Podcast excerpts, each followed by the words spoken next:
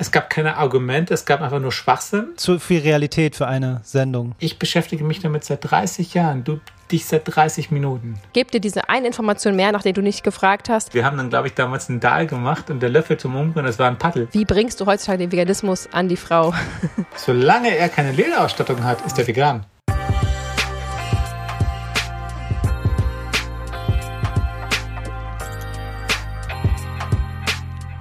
Uiuiui, da haben wir bei einer wirklich sehr, sehr spannenden Stelle im letzten Podcast aufgehört, denn das ist der zweite Teil von einem wunderbaren Interview mit Björn Moschinski. Mhm. Und wenn ihr euch jetzt fragt, was für ein erster Teil, also was für ein zweiter Teil, dann hört doch mal den ersten Teil rein. Ja. Denn den gibt es bei uns ähm, einfach eine Woche zuvor. Jeden Sonntag kommt eine neue Episode raus. Und dort könnt ihr gerne erstmal den ersten Teil durchhören und dann hier am zweiten weitermachen. Yes. Aber fangen wir mal von vorne an. Herzlich willkommen zu Vegan Gesund mit Grund. Der Podcast. Sein Name ist Fabi. Und ihr Name ist Juju. Die heutige Episode wird präsentiert von Ecodemy, dein Ernährungsberatungsstudium was du einfach online abschließen kannst und danach bist du voll informiert und kannst dich sogar theoretisch damit selbstständig machen oder einen veganen Job suchen, denn ErnährungsberaterInnen kann es nicht genug geben und ähm, wenn ihr fertig seid und ausgebildet seid, dann schreibt uns sehr gerne nochmal. Natürlich teilen wir auch gerne eure Seite, euren, euren Content, damit wir euch unterstützen können und wenn euch das interessiert, checkt gerne mal die Show Notes und den 10% Rabattgutschein, den ihr nämlich über uns bekommt. Dadurch unterstützt ihr uns, aber vor allem auch euch selbst, denn ihr schenkt euch damit sicherlich ein paar Lebensjahre, denn wer voll informiert ist und sich ausgewogen, vegan, gesund ernähren kann, der oder die lebt auch einfach deutlich länger. Und ich finde, das ist ein sehr guter Grund, ähm, sich das mal durch den Kopf gehen zu lassen. Auf jeden Fall. Was ihr euch auch durch den Kopf gehen lassen solltet, ist euch mal das Buch von Björn Moschinski zu holen. Das heißt nämlich vegan kochen und backen und es gibt über 100 richtig gute Rezepte. Und ob ihr Lust habt auf einen veganen Käsekuchen, einen Sojaschnitzel, Zimtschnecken, Pilzravioli, Wraps oder oh. puh. Also es ist einfach voll gestopft mit super ähm, hochqualitativen Rezepten. Mhm. Und ähm, Björn ist ja ein richtiger Feinschmecker und ein sehr, sehr guter Gastronom und hat hier 100 Rezepte ähm, für euch zusammengestellt. Und da ist auf jeden Fall für jeden was dabei, würde ich mal ja. sagen. Und wer so lange vegan ist, der hat auch so viel Erfahrung, die er da einfließen lassen kann, dass diese Rezepte einfach gelingsicher sind und ähm, ja, jedes einzelne ein Volltreffer. Voll. Ich habe hier noch einen kleinen Volltreffer, was die Bewertung angeht. Und zwar steht hier: Guten Morgen. Ich habe gerade euren Podcast laufen und ich mag das Gefühl so so gerne, dass ihr zwei mir gebt. Ich fühle mich gut, ich bin auf dem richtigen Weg und so gut informiert wie noch nie. Danke. Oh, wie oh, schön. schön. Vielen, vielen, vielen Dank. Dank. Ihr könnt euch nicht vorstellen, wie viel ähm, Liebe und Rückhalt uns diese Bewertungen gibt. Ich finde es sowieso eine extreme Charakterstärke, wenn man etwas mhm. sieht, was einem gefällt. Egal jetzt, ob es äh, das Kleid der Nachbarin, das äh, was auch immer es ist, das auch anzusprechen. Das ja. zeigt so viel Charakterstärke. Und natürlich reden wir letztendlich gegen die Wand. also es geht ja in, in eure Ohren, aber da ein Feedback zu bekommen und nicht äh, nur rauszugeben, weil Liebe geht rein, Liebe geht raus. Das ist wunder, wunderschön für uns. Ihr könnt euch das nicht vorstellen, ähm, was es uns bedeutet, wenn wir Feedback bekommen. Natürlich auch gerne Kritik. Und ähm, ja, also wenn du Lust hast, check doch gerne mal in deinem Portal, wo du den Podcast machst, ob du uns da abonnieren kannst, bewerten kannst, äh, wie heißt das, ähm, so feststellen, also so eine Glocke aktivieren kannst, ja. wenn ein neuer Podcast rauskommt, uns mal weiter zu empfehlen. All diese Sachen helfen uns enorm in unserer täglichen Arbeit. Mhm. Und nicht zuletzt natürlich auch hier und da mal, wenn wir mal einen Rabattcode anbieten, den auch mal zu nutzen, weil natürlich dadurch werden wir auch unterstützt und ähm, das machen wir ja auch nur, um euch zu unterstützen. Also wir bieten die ja an, weil wir uns sicher sind, dass es ganz gut zu euch passen könnte. Und wenn ihr die auch benutzt, dann kriegen wir in aller Regel auch so eine kleine Provision davon ab und das unterstützt uns natürlich auch in unserem Tun. Mhm. Wie auch unsere Patreon-Seite. Aber jetzt reicht's mal.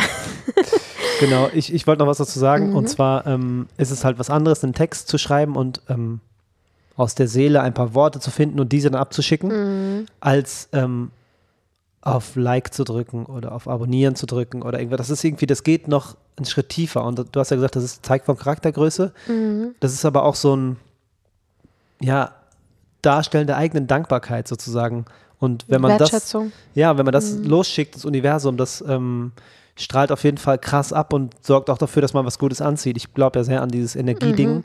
Was du gibst, bekommst du auch. Und wenn du was Positives raussendest, anders. Wir geben was Positives raus, jemand empfängt es und schickt wieder was zurück. Das mhm. kann sich nur ähm, quadrupilieren und verzwölffachen. ja. Auf jeden Fall. Und letztendlich ähm, musst du natürlich gar nichts machen und wir sind froh, dass du es überhaupt genau. hörst. Dankeschön dafür. Und wenn es dir aber gefällt, du irgendwas lernst, irgendwas mitnehmen kannst, uns gerne unterstützen möchtest, dann ist es einfach eine richtig tolle Geste, wenn du da so ein Herzchen oder was auch immer es dann so alles gibt für Möglichkeiten, Sternchen uns vergibst. Und dafür danken wir dir jetzt schon mal im Voraus. Safe. Wir kommen gerade von unserem Acker. Ähm, wir haben heute fast fünf Stunden auf dem Acker geackert mhm. ja. und haben so viel Gemüse angebaut und angepflanzt und haben davor einige ähm, Pflänzchen gekauft. Das Ganze könnt ihr auch auf Instagram ganz gut sehen in unseren Story Highlights. Haben wir das abgespeichert unter Acker glaube ich. Ja, Acker. Ähm, dort kann man uns ein bisschen begleitend sehen, wie wir zum allerersten Mal gerade unter die Gemüse-SelbstversorgerInnen gehen, ähm, soweit es eben geht. Und das hat sehr, sehr viel Spaß gemacht. Die Kinder haben gespielt, die Sonne hat geschienen und wir haben einfach, äh, ich habe barfuß äh, mit kurzen Sachen zum ersten Mal im Feld gestanden und die Regenwürmer jongliert und die Zucchinis angebaut und oh, das war ein richtig, ähm, richtig schönes Erlebnis. Und jetzt sind wir völlig platt und K.O. und nehmen noch hier die Einleitung auf und möchten jetzt gar nicht lange weiter rumschwadronieren, hast du gerade gesagt? Das ist ein äh, lustiges ich Wort. gesagt quadrupelieren, wenn so, man irgendwas vervielfacht. Okay. Ich weiß mal nicht, wo dieses Wort herkommt. Okay, wir wollen nicht weiter rumschwadronieren und deswegen starten wir jetzt in das Gespräch, in den zweiten Teil von mhm. Björn Moschinski, ein richtig guter veganer Koch unfassbar lange im Game und auch ein Tierrechtsaktivist. Also wirklich mit vollem Herzen dabei. Und die Geschichten, die er in diesem zweiten Teil auspackt, sind einfach mindblowing für mich gewesen. Sehr, sehr motivierend, sehr inspirierend und ähm, teilweise auch echt schockierend.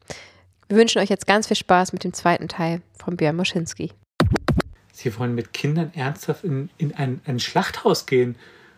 Da meinte sie, nein, nein, nein, nein.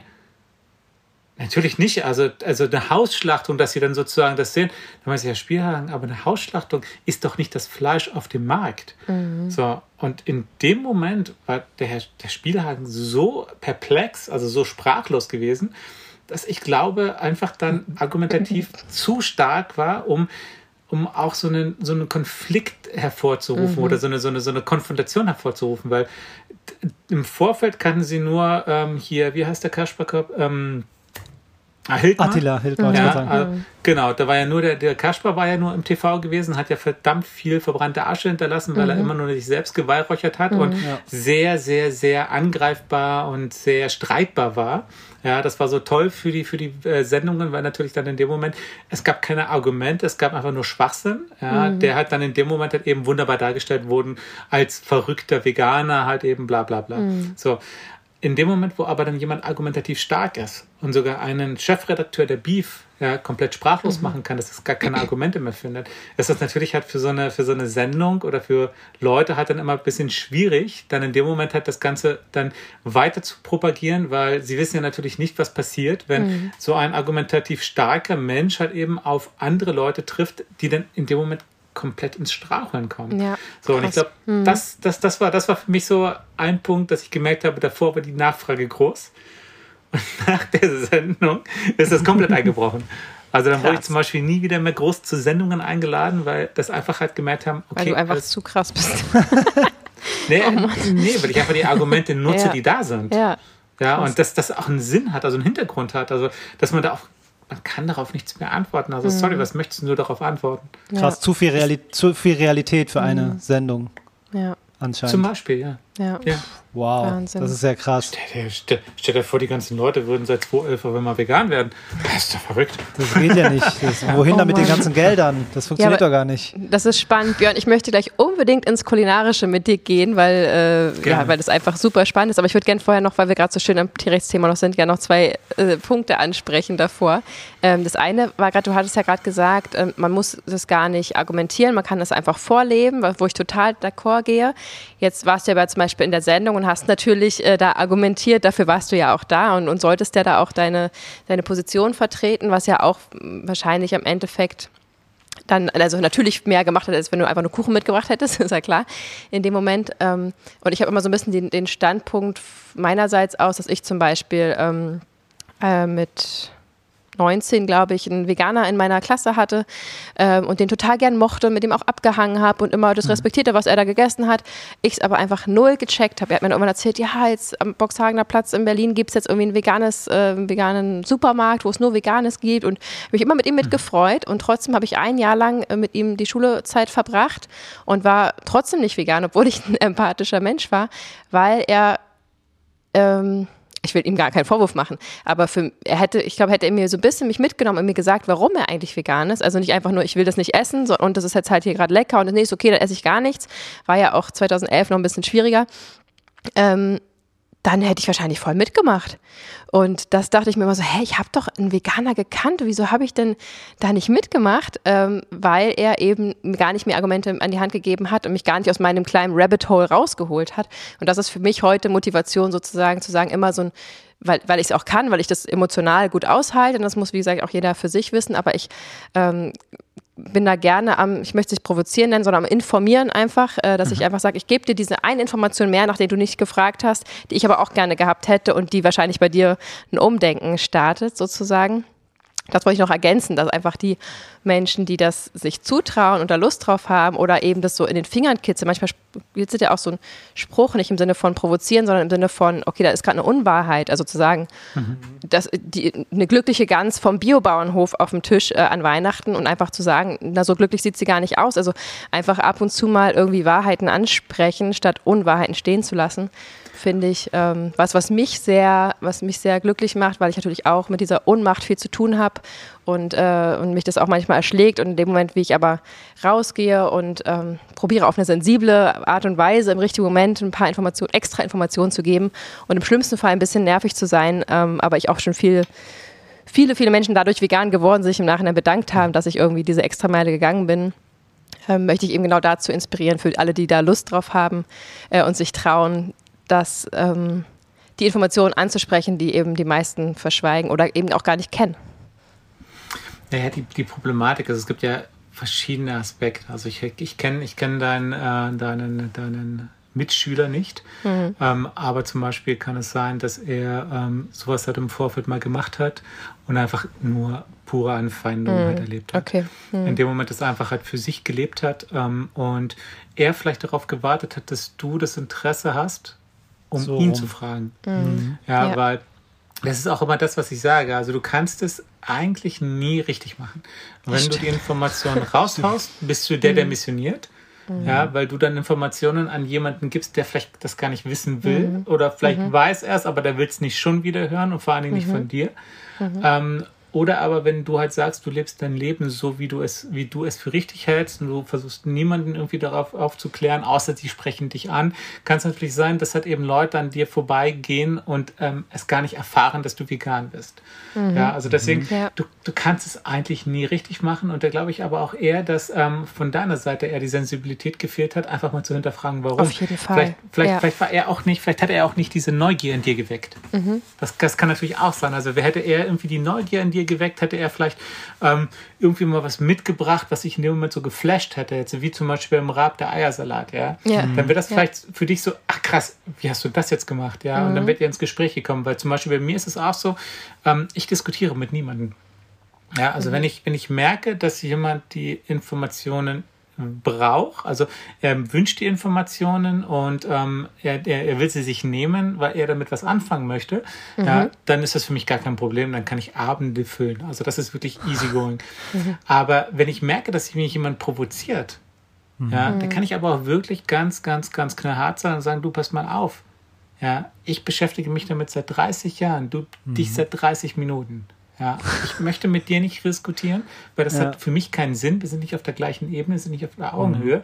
Und dementsprechend ist das für mich auch nicht sinnführend. Wenn du mhm. von mir die Informationen haben möchtest, bin ich völlig safe, dann gebe ich dir gerne Informationen, aber mhm. ich brauche nicht mit dir zu diskutieren oder irgendwie mich zu rechtfertigen, warum ich jetzt vegan lebe.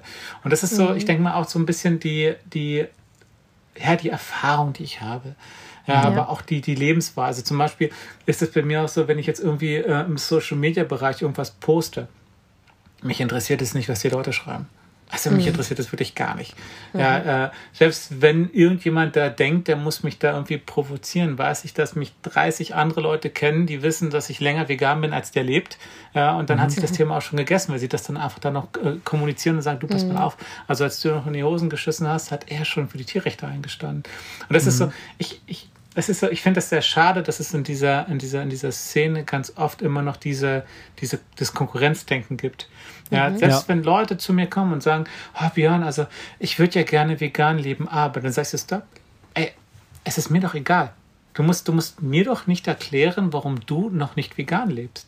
Und wenn du eine gewisse Zeit noch brauchst und wenn die Zeit jetzt ein Jahr ist oder zehn Jahre ist, dann musst du dir diese Zeit nehmen, wenn das dein, dein, dein Weg ist. Also ich kann dir deinen Weg nicht, nicht vorherstimmen. Also wir haben eine Zeit, in der alle Informationen auf der, auf der Straße liegen die mhm. Informationen sind so präzis und vor allen Dingen auch so argumentativ stark, dass, dass der, der nicht vegan lebt, es auch einfach nicht möchte. So, und wenn er es genau. nicht möchte, dann wird es einen Grund geben. Und wenn der Grund irgendwann mal weg ist, ja, und ist, guck mal, geiler Käse ist für mich kein Grund. Ja, aber er ist ein Grund für viele Leute, die sagen, ja, es gibt ja keine guten Käsealternativen. Da sage ich so, dann pass auf, in den nächsten zwei, drei Jahren wird es bestimmt gute Käsealternativen geben. Ja, und wenn dann etwas dabei ist für dich, was dich befriedigt, ja, was dein eigenes Ego, deinen Geschmack befriedigt, ja, und du sagst, okay, das ist für mich jetzt der richtige Zeitpunkt, dann kannst du dich immer noch dazu entscheiden, vegan zu leben. Ja, aber mhm. ich muss niemanden überzeugen, ja, weil der mhm. Punkt ist, die Überzeugung muss aus einem selbst kommen. Wenn du ja. jemanden versuchst zu überzeugen, dann hast du ihn überzeugt und dann ist es nicht seins. Dann lebt er sozusagen, mhm. um dir zu gefallen und ich brauche mhm. niemanden, der mir gefällt. cool. Sag mir mal ganz kurz, der Bravo-Artikel vor 30 Jahren, war der mhm. neutral oder ging der schon deutlich in eine Richtung? Also oh, ich, ich war das eine wertfreie Information? Ich Kannst du das dir, noch einschätzen? Ich kann dir nachher ein Foto schicken, aber ich ja. bin mir sicher, dass er relativ wertfrei war, also relativ, mhm. soll man sagen, äh, neutral war, weil da ging es einfach nur darum, um ähm, das, das, das war auch eine Tierschutzpartei, also keine Tierrechtspartei. Und da ging es einfach mhm. nur darum, das Leid der Tiere zu minimieren. Da ging es nicht darum, sozusagen sich ähm, vor die Autos zu ketten, weil das haben wir früher auch schon gemacht gehabt, ähm, mhm. sondern es ging nur darum, das Leid der Tiere zu minimieren, bis sie zum Schlachthaus sozusagen halt eben gefahren wurden. So, mhm. und das ist, das ist, denke ich mal, ein relativ neutraler, also jetzt kein Tierrechtsartikel ähm, äh, gewesen. Ich meine, wir reden hier von 1991. Mhm. Ja, also ich habe ich hab den Artikel 1994 gelesen und ähm, der Artikel war von 1991. Ja, mhm. und ähm, da war noch nichts groß in dem Bereich. Also das war dann eher so, oh Gott, ähm, den Tieren, die haben sehr viel Leid, wir müssen das Leid minimieren. Ja. Mhm. Und ähm, deswegen, also ich kann, wie gesagt, ich kann nachher mal ein Foto davon machen, aber ich glaube, das ist relativ neutral, ohne dass es halt mit den Tierrechtsgedanken ist. Aber wie gesagt, ja, für mich okay. war das der, der ausschlaggebende Punkt, dieses zu realisieren, das Stück Fleisch mit dem Tier und mit dem Leid, was damit zusammenhängt. Spannend. Super spannend. Ja. Im Endeffekt wollen wir ja auch nur inspirieren. Ich muss vielleicht auch nochmal, ich renne jetzt nicht rum und sage jedem, du musst jetzt vegan werden, so ist es nicht. Aber sozusagen, man sagt ja auch so, so sei wert die Veganerin oder Veganer, den du damals gerne begegnet wärst. Ähm, und genau das ist sozusagen mein, mein Motto, dass ich natürlich die Leute in Ruhe lasse. Und wenn ich merke, da ist ein Funken von Interesse oder ja. äh, da ist irgendwie was oder jemand fragt mich, wie es mir geht und ich sage, meine Knieverletzung ist jetzt besser und mein Knorpel ist, mein Ersatzknorpel ist sehr, sehr schnell nachgewachsen und der Arzt ja. war völlig baff und hat sich total gewundert, wie du so das so schnell ging und dann, ja. dann gebe ich sozusagen die Zusatzinformationen und bleibe aber bei mir. So, ähm, ich denke, dass damit auch meine vegane und ausgewogene Ernährung was damit zu tun hat, dass ich eben genau. so schnell regenerieren konnte. Also das meine ich, ich gehe jetzt nicht hin und sage, wenn du mal äh, vegan werden würdest, würdest du nicht mal so humpeln, du, sondern dann, dann genau würdest du da auch, dann würdest du auch hier nicht mehr sitzen. Also dann würdest du jetzt auch den, den, den, den, dieses Podcast nicht machen, weil mm. dir einfach dieser, dieser, das, das Feedback, was du bekommen würdest, dir einfach so viel Kraft nehmen würde. Du müsstest ja. dich mm. immer erklären, du müsstest mm. immer diskutieren und ja. das ja. kostet so viel Kraft, dass du gar keine Kraft mehr hättest, um den Podcast zu machen. Das stimmt. Ganz, ganz nee, klar. Das haben wir einfach.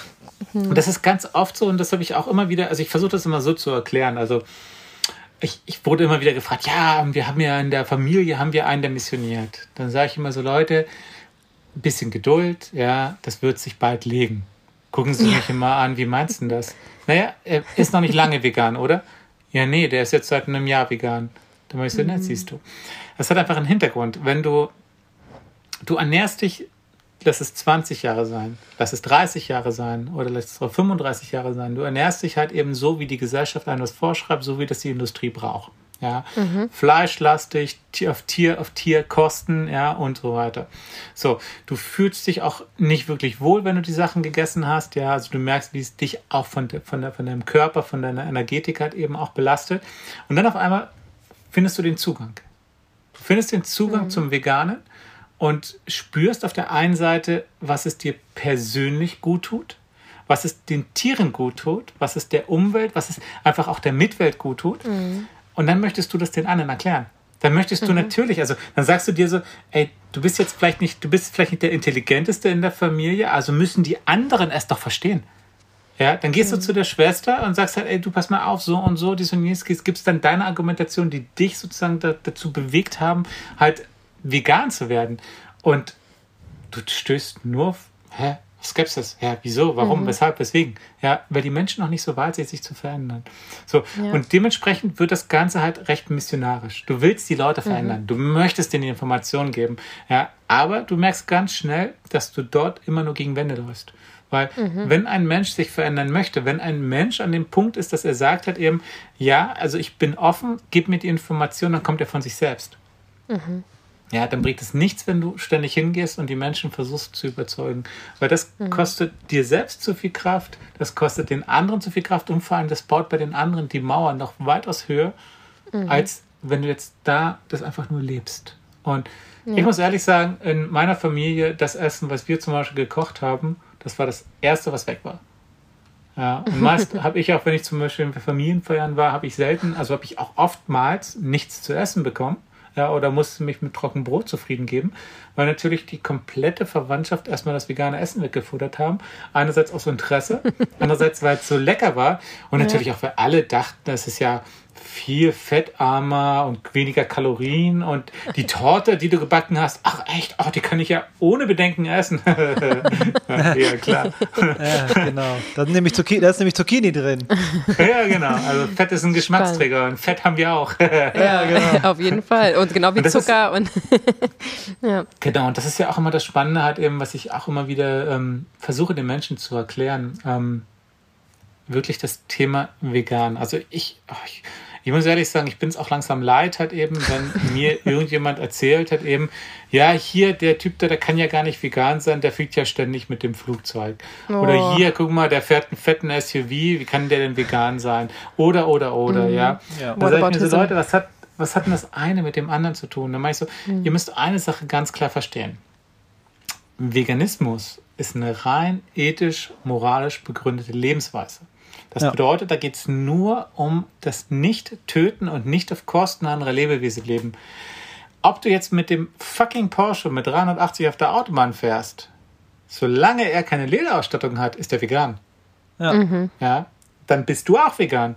Das bedeutet, es ist scheißegal, ob du die CO2-Bilanz raushaust bis zum geht nicht mehr. Es ist scheißegal, ob du, keine Ahnung, äh, ständig hin und her fliegst. Das hat nichts im Grundsatz mit dem Veganismus zu tun mhm. sondern es geht nur darum, keine Tiere zu töten. Dich dann aber ökologisch zu verhalten, dich dann eben auch nach ökologischen Grundsätzen ernähren, dich ähm, auch äh, Thema, Thema Nachhaltigkeit, Klima, Gesundheit, ja, das sind alles Faktoren, die dazugehören, die aber Add-ons sind. Das ist mhm. nicht im Kern Veganismus, sondern das mhm. ist, hat einfach mit Intelligenz zu tun. Ja? Also ich, ich, kann nicht, ich kann nicht auf der einen Seite das Leben sozusagen fordern, auf der anderen Seite halt eben Monsanto unterstützen, indem ich ständig konventionelle Sachen esse. Natürlich ist es schwierig, sich rein biologisch zu ernähren. Ja, mhm. aber wenn ich die Wahl habe zwischen den beiden, dann ist für mich immer die erste Wahl ist Bio. Weil in ja. dem Moment habe ich natürlich die Möglichkeit, eben das Leben, die Lebewesen, auch die Lebewesen in der Erde halt zu unterstützen und vor allen Dingen mhm. auch Menschen, die vom Bewusstsein auch noch ganz anders sind, ja, zu unterstützen. Ja, voll schön. Deswegen, also das ist ja. Ja. Björn, du hast, äh, du hast gesagt, du bist Tierrechtler und äh, dass du den Wissen ähm, in den 30 Jahren sich das ein bisschen verändert hat, dein, dein Missioniers, Missionars, wie sagt man, Missionarssinn, Missionierbedürfnis, wie auch immer. Also es hat sich ein bisschen verändert, aber ich empfinde dich als kein bisschen weniger emotional oder leidenschaftlich dem Thema gegenüber. Mhm. Aber du hast ja anscheinend einen anderen Blick entwickelt. Und zu Anfang hast du gesagt, damals mussten wir auf die Straße gehen, weil wir so wenig Gehör hatten leider Gottes sind wir immer noch nur zwei Prozent der Deutschen, die vegan sind. Also es hat natürlich immer noch wahnsinnig viel zu tun. Sie fragen, ob wir jetzt alle deswegen auf die Straße gehen müssen. Du hast ja über die 30 Jahre Erfahrung sammeln können und hast äh, einen Weg gefunden, wie du heutzutage ähm, weiterhin vegan lebst, aber eben auch den mhm. Veganismus vorlebst, wie du es gerade so schön gesagt hast. Wie ist denn heutzutage dein ähm, Du sagst, du lebst es einfach nur, aber du lebst es ja eben auch vor. Wie, wie bringst du heutzutage den Veganismus an die Frau und an den Mann? Also ich erstmal erstmal muss ich sagen, ich ziehe wirklich vor jeden Menschen den Hut, der aktuell noch auf der Straße ist ja, der auf der Straße aktiv ist, der bei Demonstrationen mit den Menschen redet, der ähm, bei den Schlachthäusern vor der Tür steht und ähm, dort irgendwas bewirkt. Ja, ähm, ich ziehe da wirklich den Hut vor, weil ich muss ehrlich sagen, mich macht das völlig kaputt.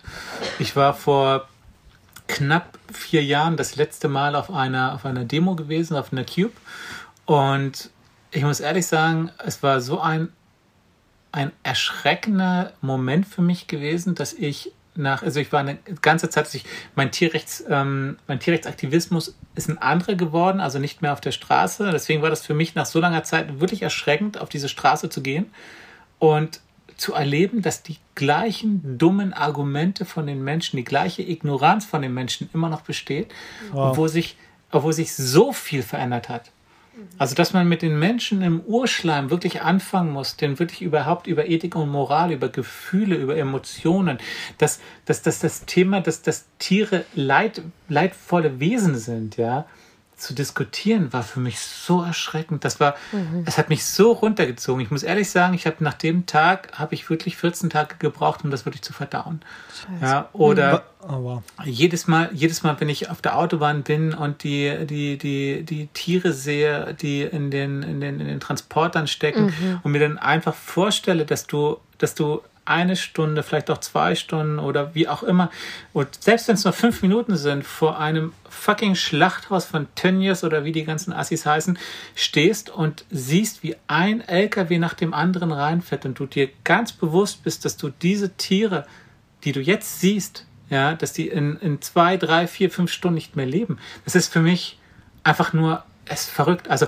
mhm. ich, ich, ich weiß nicht, woher diese Menschen, deswegen dieser, dieser Respekt diesen Menschen gegenüber, ich weiß nicht, woher diese Menschen diesen Mut, diese Kraft, diese emotionale Stärke haben. Mhm. Aber deswegen, also Hut ab, ich kann es nicht mehr. Ich, kann, ich konnte mir damals auch nicht äh, Earthlings anschauen. Das war für mich einfach, ja. ich habe es ich hab's zwei Minuten gesehen und ich war einfach so fertig gewesen, mhm. dass ich gesagt habe, ich muss das jetzt ausschalten, weil ich, ich ertrage es einfach nicht mehr. Ja.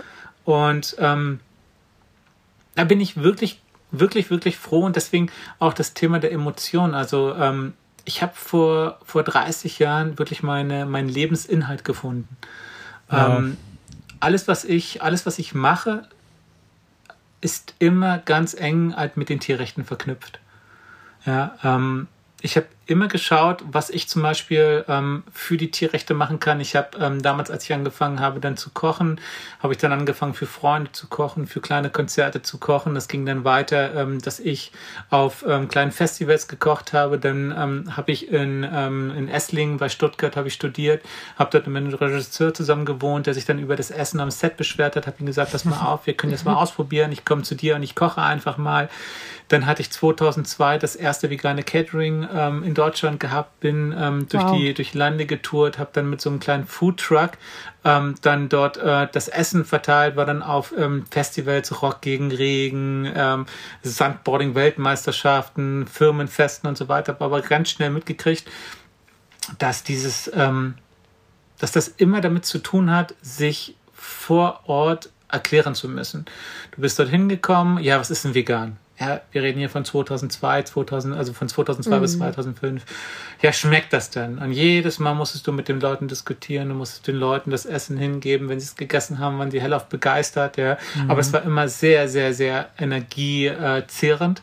Und ich habe mich dann 2005 entschieden, in die à la carte zu gehen, in, das, in eine Restaurant-Thematik, mhm. weil ich einfach gemerkt habe oder für mich einfach gedacht habe, wie geil ist das denn, wenn du eine Location hast? In der Location kochst du, die Leute wissen, dass du da kochst, die können zu dir kommen, es gibt keine Diskussionen mehr, es gibt keine Fragen mehr, die Leute kommen ja bewusst zu dir, weil sie dein Essen schätzen und so weiter. Mhm. Und ähm, das war so der Zeitpunkt gewesen, wo ich dann immer mehr in dieses Business gerutscht bin und gemerkt habe, dass du ja auch noch auf eine andere Art und Weise halt Tierrechtsarbeit machen kannst. Das, das Diskutieren, also das die Gespräche führen, das mache ich immer. Also das ist so, mhm. weißt du, wenn Leute mich, mich, mich ansprechen und so weiter, also egal wo ich hinkomme, es geht immer, also ich bin nicht derjenige, der sagt eben, ich bin jetzt vegan. Also entweder kennt mich der ein oder andere oder aber, wie ihr das schon zum Beispiel gesagt habt, es gibt irgendwie eine, eine Aussage, wo ich dann sage, naja, also da gibt es noch eine mhm. andere Sichtweise. Ja, Ach, erzähl mal. Ja, also dann kommt man ganz schnell an den Punkt. Ähm, aber ich denke mal, die Zeit hat sich dahingehend auch sehr gut geändert, dass die Leute auch das Interesse haben. Na, auf jeden Fall ähm, habe ich dann meine Tierrechtsarbeit halt in das, in das einzigste Argument sozusagen investiert, was ich so nicht klar entkräften kann. Und das ja. ist der Geschmack. Das Lecker. Ist, es schmeckt. Ja, und ähm, habe dadurch einfach auch festgestellt, dass das eine sehr, für mich eine sehr schöne Tierrechtsarbeit ist. Das bedeutet, ich kann Menschen mit dem veganen Thema ähm, infizieren und vor allen Dingen positiv. Wenn mhm. es geil schmeckt, dann, dann, hat, dann haben die Leute eine positive Erfahrung mit dem Thema vegan gemacht mhm. und vor allen Dingen verändern auch so ein bisschen ihr Mindset. Und da war für mich immer ganz klar, ich meine, ich bin in der Zeit groß geworden, da gab es Reis mit äh, Scheiß oder Nudeln mit Tomatensauce, wenn du irgendwo mhm. essen gegangen bist. Ja, also das ja. war das Einzige, was vegan war. Dann konntest du noch Pommes essen, wenn der nicht halt eben auch noch seine Schnitzel darin paniert hat, ähm, mhm. also äh, frittiert hat. Ja. Aber das ist so die Zeit, wo ich dann äh, damals groß geworden bin. Ähm, was mir aber ganz klar bewusst war, wenn ich mir so die, ich sag jetzt mal, Konkurrenz angeschaut habe, es muss wirklich geiles Essen sein. Ja. Und ähm, dementsprechend war damals schon das Interesse sehr hoch, ein gutes, ein feines, ein ansprechendes Essen zu machen. Mhm. Und ähm, als ich dann 2008 2007 oder 2008 war das damals gewesen, ähm, die Möglichkeit bekommen habe, ähm, nach Berlin zu gehen und dort halt ein Restaurant sozusagen als Chefkoch zu eröffnen, ähm, war für mich dann klar gewesen, wow. musst du mhm. machen. Ja, das war, ich war damals in, in München, habe damals im ersten veganen Restaurant in München gearbeitet, das war das Zerwirk und mhm. ähm, habe mich dann aber entschieden, halt eben nach Berlin zu gehen, ähm, weil ich einfach da auch eine weitaus höhere Chance gesehen habe, mit diesem Konzept etwas verändern zu können. Und mhm. das haben wir auch ganz gut geschafft. Ähm, wir sind 2009, also ich bin als erster veganer Koch 2009 in das ähm, Feinschmecker-Magazin äh, Feinschmecker gekommen. Ja. Und das war so ein, das war so ein Echo gewesen. Das war so völlig, ich habe es gar nicht am Anfang verstanden. Ja, also das war auch so eine ganz, ganz tolle Situation. Ich habe mir dann früher immer die Freiheiten genommen oder besser gesagt, ich habe mir meine Energie immer daraus gezogen. Also das waren immer so 16 Stunden, die ich gearbeitet habe. Und ja. meine Energie habe ich daraus gezogen, dass ich jeden Abend an jeden Tisch gegangen bin. Ich bin an jeden Tisch gegangen, habe die Leute gefragt, wie es denn geschmeckt hat und so weiter. Und als der Tester vom Feinschmecker da war, war auch so eine ganz tolle Situation, weil ich dann einfach halt gespürt habe, hey, das ist kein normaler Gast. Mhm. So, und ähm, dann habe ich so gefragt, so, ey, entweder Gastronom oder Kritiker. Mhm. Und er, ja, ich bin Kritiker. Das Schöne war, dass ich dadurch aber auch die Möglichkeit hatte, ihm, also es war der Elfenbein gewesen, ihm zu erklären, was denn der Hintergrund dieser ganzen Geschichte ist. Also ah. ihm sozusagen das nicht nur das kulinarische, sondern auch das Ideelle, also was, was sozusagen dieser Mehrwert eines veganen, guten Restaurants mhm. ist. Und das war, das war Schön. eine sehr, sehr schöne, sehr, sehr schönes Gespräch, ähm, weil in dem Moment auch dieser Aha-Effekt ist. Es schmeckt, ach so, und das hat auch noch einen Hintergrund. Oh, super. Und das war, das war, denke ich mal, ein ganz, ganz toller ähm, Aha-Effekt einerseits für mich, ähm, weil ich dadurch halt natürlich auch bewiesen habe, dass halt eben vegan auch wirklich auf einem sehr, sehr guten Level funktioniert aber eben mhm. auch für den Tester, der dann in dem Moment realisiert hat, okay, Essen kann auch noch einen anderen Hintergrund haben. Da geht es nicht nur mhm. um, wie sieht es aus, wie schmeckt es, wie tut es mir gut, sondern es kann auch wirklich halt eben einen Mehrwert für alle Menschen haben, wenn ich mich mhm. vegan ernähre oder mal vegan essen gehe. Und mhm. das war eine ganz, ganz tolle Sache gewesen. Ja, cool. und die restlichen Sachen, die kann man ja nachlesen. Dann hatte ich ein eigenes Restaurant in Berlin, dann hatte ich noch ein zweites Restaurant in Berlin, direkt über dem Vegans in der Warschauer. Dann habe ich mhm. mich 2014 entschieden, alles zu verkaufen, ähm, weil einfach die Nachfrage damals sehr hoch war ähm, im Bereich der Schulungen. Und mhm. das kam, das kam dadurch, dass wir ähm, 2010 mit dem ähm, damaligen also mit dem jetzigen Präsidenten der Albert-Schweitzer-Stiftung, äh, Mai Klosterhalfen, äh, habe ich mich zusammengesetzt. Damals war auch, glaube ich, ein One-Map-Player oder ich glaube, die Silja hat damals schon gearbeitet, also waren nur zwei Leute damals gewesen bei der Albert-Schweitzer-Stiftung. Und ähm, dann habe ich gesagt so, hey Mai, was können wir machen? Was können wir machen, um die Tierrechte voranzubringen? Ich meine, jetzt bin ich im Feinschmecker gewesen, ja, also das bedeutet, wir haben schon mal etwas, was was wir sozusagen den Leuten zeigen können, ja, womit wir rausgehen können, was können wir damit machen? Und dann meinte er so, ja, also ich habe ja über die käfigfreie Mensa habe ich ja damals schon äh, den Zugang zum Studierendenwerk gefunden. Ähm, ich spreche einfach mal Studierendenwerk an. Und dann haben wir das Studierendenwerk in Berlin, also sozusagen des, den Dachverband des Studierendenwerks angesprochen und der ähm, äh, Jörg zu Oven, ganz toller Mensch, hat gesagt so, ja klar, probieren wir aus. Ich meine, Studierendenwerk, junge Leute, wir sind ja immer so, dass wir halt gucken, was sind die neuen Themen und so weiter und wollen es dann ausspielen. Wow. Und ähm, dann hatten wir damals die Möglichkeit gehabt, in, in, in Berlin-Dahlem, ähm, nicht in der Veggie Nummer eins, sondern das war sozusagen die, die, die Hauptmensa in Dahlem, ähm, zu kochen. So, jetzt müsst ihr euch vorstellen, ähm, Björn komplett unbedarft geht in diese Groß Großküche. Noch nie vorher eine Großküche gesehen. ja. So, Restaurant, klar, Edelstahl überall. Das, ich denke mal, das ist schon etwas, was die meisten Leute flashen wird, wenn sie in so ein normales Restaurant kommen. Mhm. Aber nee. Also, ich komme nach Dahlem. So, 14 Tage bevor Berlin-Dahlem die, die, die, die Küche zugemacht wird, um sie komplett zu erneuern, weil die Geräte waren schon 60 Jahre alt. Das bedeutet, die haben da teilweise mit Dampf gekocht. Und ich komme und ich komme ich, ich komme ich ich komme ich komme da rein, ich weiß noch ganz genau, ja, ich komme da rein, überall also ein riesiger Raum für mich war das war das wie so eine wie so eine Tonhalle, ja. Ähm, Edelstahlkessel mit 500 Litern und mehr. Boah. Ja, also das war wie eine Badewanne. Mhm. Und darin sollte ich kochen. Und ich dachte mir so, was hast du dir da angetan? Was ist das hier? Was, was, was? Ich, ich war völlig überfordert. Ein Kilo also, Salz, bitte. Also hatten, ja, also wirklich. Ich habe dann, ich habe dann am Anfang habe ich dann erstmal so, so, so angefangen zu salzen. Die meinen so, wir nimm mal eine Schippe. dann habe ich dann wirklich mit der Schippe das Salz reingemacht und vor allen Dingen dann äh, der der Löffel zum Umrühren. Wir haben dann glaube ich damals einen Dahl gemacht und der Löffel zum Umrühren, das war ein Paddel. Das Ding war, das Ding war 1,50 Meter lang, ja, und hatte vor oben so wirklich so wie so ein Paddel gehabt, ja, und damit hast du dann umgerührt. Den ganzen Körper. Oh ja, ich hatte danach Muskelkater gehabt vom Feinsten. Aber es Wahnsinn. war so geil. Also die waren so fasziniert gewesen von der Sache, dass sie gesagt haben, pass mal auf, Björn, also das Feedback ist super. Ähm, du kommst jetzt mal nach, äh, ich glaube, das war damals Dortmund gewesen, weil die haben dort immer eine Jahrestagung. Also nicht nur in Dortmund, sondern jedes Studierendenwerk macht immer mal eine Jahrestagung. Und die Jahrestagung ähm, war dann kurz danach und ähm, da hatte ich die Möglichkeit gehabt, dann wirklich für die kompletten Studierendenwerke zu kochen.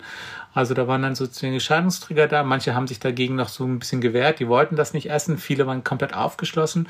Und dann ging das halt immer weiter. Dann haben die Studierendenwerke überall nachgefragt, ob ich nicht da auch schulen kann. Dann war ich in Trier, in Freiburg, in Heidelberg. Nachdem ich in Heidelberg war, ähm, wurde die Heidelberger Zeughausmensa die beste Mensa halt eben Deutschlands mhm. und so weiter und so fort. Also das einfach, weil sie das Angebot verfeinert haben und ähm, das ging dann immer weiter. Dann ähm, waren bestimmte Magazine ähm, sind darauf aufmerksam geworden. Dann kam Daimler, dann kam die Allianz, dann kam Roche, dann kam die, ähm, die BSF und so weiter. So kam Unternehmen wie Bayer und haben mich gefragt, ob ich da nicht auch noch in der Kantine schulen kann.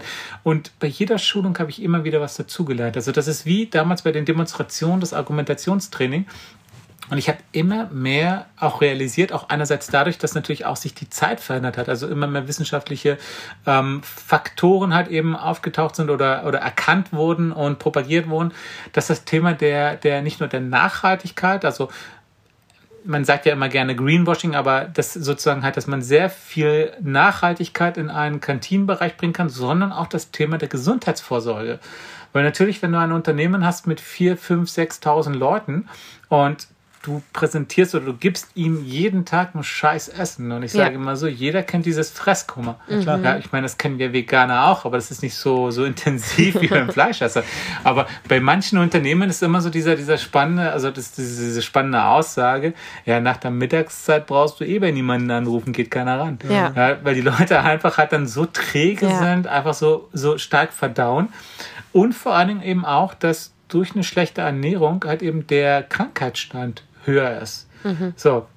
Und ähm, da hatte ich zum Beispiel eine ganz, ganz, ganz tolle Erfahrung gemacht. Ich war in einem Unternehmen im Norden, die hatten 4000 Mitarbeiter und der, der, der Geschäftsführer war extrem, soll man sagen, er war extrem vorausschauend. So, er hat eins gemacht, er hatte damals, ähm, die Kantine war fremdvergeben, er hat den Fremdcaterer rausgenommen, weil der Fremdcaterer ca. 90% Convenience hatte. Mhm. Er hat uh. ähm, eine eigene, eine eigene, ja, das ist, also Convenience ist normal. Mhm. Also, Aber 90%, also, das ist schon krass, oder? Oh. Ja, okay. Ich war lange nicht in der Kantine.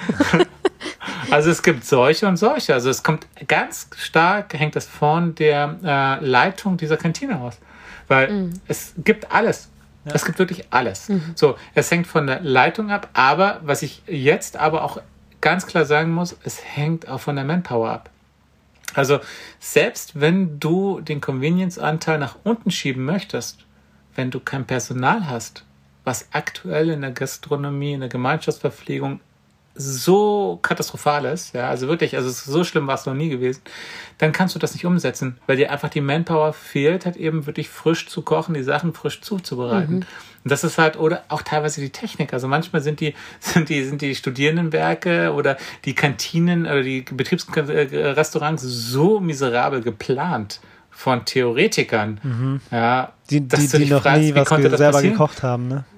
Ja, die keine Arbeitsabläufe kennen, ja. Da sind teilweise Läuf, äh, Wege, dann laufen die Leute halt am Tag ihre 10 Kilometer, weil einfach halt eben, um, um einen Eimer zu holen, müssen sie halt 200 Meter laufen. Um mhm. Salz zu holen, müssen sie 200 Meter in die andere, andere Richtung oh laufen. Oh das sind natürlich riesige Objekte. Krass, Katastrophe. Und das ist, das ist natürlich halt dann immer ein bisschen die Schwierigkeit. Aber auf jeden Fall, dieser, dieser, dieser Geschäftsführer hat ähm, es realisiert, dass natürlich halt die Ernährung, aber auch sozusagen der sportliche Thematik ganz klar mit dem Wohlbefinden im Unternehmen zu tun hat. Mhm. Und er hat es geschafft durch zum Beispiel ähm, äh, kostenlose Fahrradvermietung, durch gesundes Essen. Und gesundes Essen bedeutete bei ihm nicht rein vegan, aber er hat einen Convenience-Anteil von fünf, maximal fünf Prozent gehabt. Die mhm. haben dann zum Beispiel ähm, einfach früh Brote geschmiert und so weiter den Leuten rausgegeben. Er hat komplett die Softdrinks rausgeschmissen, mhm. hat aber überall dafür umsonst Wasserspender aufgestellt. Und er konnte seinen, äh, seinen, seinen äh, Krankheitsstand um 14 Prozentpunkte nach unten setzen und das Wohlbefinden der Leute extrem nach oben, weil die Leute sich einfach viel wohler gefühlt haben. Ja. Der hat einen Arzt da gehabt, der, wenn die Leute sich nicht wohlgefühlt haben, jederzeit die Blutwerte checken konnte. Und das Spannende an der Geschichte, er hat jeden Monat 30.000 Euro investiert. Jeden Monat musste er 30.000 Euro bezahlen, weil er natürlich halt eben mehr Personal gehabt hatte, den, diesen, diesen Standort, wo, wo auch ein kostenloses Fitnesscenter drinne war, das musste er bezahlen. Er hatte diese Ausleihstation für Fahrräder, ähm, musste er bezahlen. Mhm. Er hat ein Portal gemacht, dass die Leute auch äh, Fahrgemeinschaften bilden. Das Portal war von ihm sozusagen initiiert, wow. das musste er bezahlen. Mhm. So, und dann wurde er von den Leuten dann immer wieder so von anderen Geschäftsführern, wie kannst du denn 30.000 Euro investieren? Wie funktioniert das? Also, mhm. wie, wie kannst du das rechnen? Und dann hat er mir gesagt, du weißt was, Björn? Dann sage ich immer eins. Erstmal 14 Prozent weniger, ähm, weniger Krankheit. Ja? Bei 4000 Leuten rechne das einfach mal aus. Mhm. Ja? Kommen wir aber noch nicht auf die 30.000. Aber jetzt kommt der entscheidende Punkt. Das Wohlbefinden meiner Mitarbeiter ist so hoch geworden, dass ich, seitdem ich das Ganze umgesetzt habe, keinen einzigen Manager verloren habe. Krass. Und er mhm. sagt ganz klar, wenn ich einen Manager, selbst in der niedrigen Ebene, wenn ich einen Manager verliere, kostet mich das 300.000 Euro. Weil in dem Moment, wo er sozusagen entscheidet, wegzugehen, hat er lange davor schon weniger gearbeitet, weil mhm. er einfach halt unzufrieden war. Ja, in dem Moment, wo er sagt, dass er geht, arbeitet er drei Monate lang sowieso 50 Prozent. Das bedeutet, mhm. ich muss wieder Headhunter in, äh, informieren, die mir einen guten Managerersatz besorgen. So, der Managerersatz, ja, also der, der neue Manager muss aber erstmal eingearbeitet werden. Mhm. Und es dauert in unserer Branche mindestens ein Jahr, bis er auf dem Level ist wie der alte Manager. Mhm. So, und wenn ich das ganz zusammenrechne, sind das Minimum 300.000 Euro. Wahnsinn. Und das ist, das ist, das ist wow. eine Weitsicht. Und diese Weitsicht haben immer mehr Unternehmen auch im Bereich der Gesundheitsprävention, im Gesund, im Bereich halt eben auch einer rein pflanzlichen Ernährung, weil sie auch natürlich ganz klar merken halt eben, es tut nicht nur uns gut, also als Unternehmen, dadurch, dass die Mitarbeiter gesünder sind, sondern eben auch unserer Mitwelt. Ja. Und das ist halt eine ganz, ganz spannende Entwicklung und da bin ich echt froh, dass ich diese Möglichkeit habe, mit so einem Unternehmen zusammenzuarbeiten und ähm, da eben auch den Sinn meiner Tierrechtsarbeit finde. Smart. Toll. Smart, wenn äh, Führungspositionen, also Menschen in Führungspositionen in ihre Angestellten investieren, sozusagen. Das ist ja das beste Investment, was du machen kannst. Mhm. Gerade wenn es 4000 ja. Menschen sind, dann ist es einfach nur smart. Ja. Auf jeden Fall äh, eine beeindruckende Antwort, lieber Björn.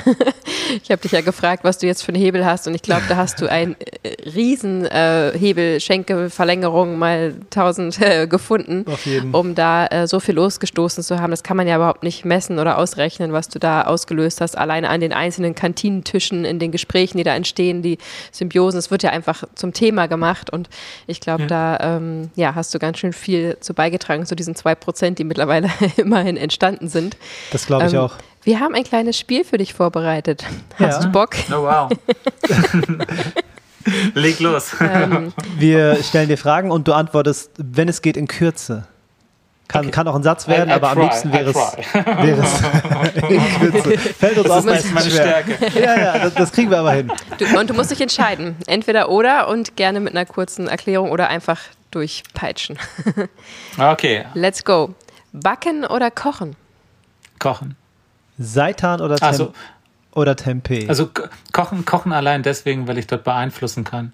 Beim Backen ist es so, mhm. du musst es ja. genau so machen. Ja. Seitan oder Tempeh? Ähm, oh. Ja, ich habe ihn. Also, naja, naja, es, es kommt, es, ich, ich, kann das, ich kann das nicht so einfach beantworten, weil es gibt Seitan und Seitan und es gibt Tempeh und Tempeh. Also mhm. Tempeh von der Tempeh-Manufaktur sorry, also da kommt Seiter nicht ran. Mhm. Also Tempeh Manufaktur, ähm, ganz tolles Unternehmen aus dem Allgäu, unglaublich tolle Menschen, unglaublich geile Energie und der geilste Tempeh und ich habe Tempeh bis dato immer gehasst. Mhm. Okay. Und jetzt liebe ich ihn. Deswegen würde ich Tempeh sagen. Aber Seitan also ist auch geil, wenn man halt so die Allergene rausnimmt. Ja. Okay. Norden oder Süden? Süden. Zero Waste ist für mich Zero Waste ist für mich ähm, auf jeden Fall zukunftsweisend. Ähm, ganz wichtig, äh, aber kann ich oder setze ich aktuell echt zu schlecht um. Okay. Ananas auf Pizza. Oh mein Gott. das ist ungefähr wie, wie, wie Mad Eagle Hawaii. Ja. Also die Zunge ich, war ich, ganz weit draußen auf jeden Fall. Ich hab, oh ich hab, genau, ich habe ich hab das, damals, hab das damals wirklich gebracht gehabt, beim ersten Brunch in meinem Restaurant Mad Eagle Hawaii zu machen. Einfach Tatsache. nur aus Fun. Okay. Aber es kam nicht geil an. Okay.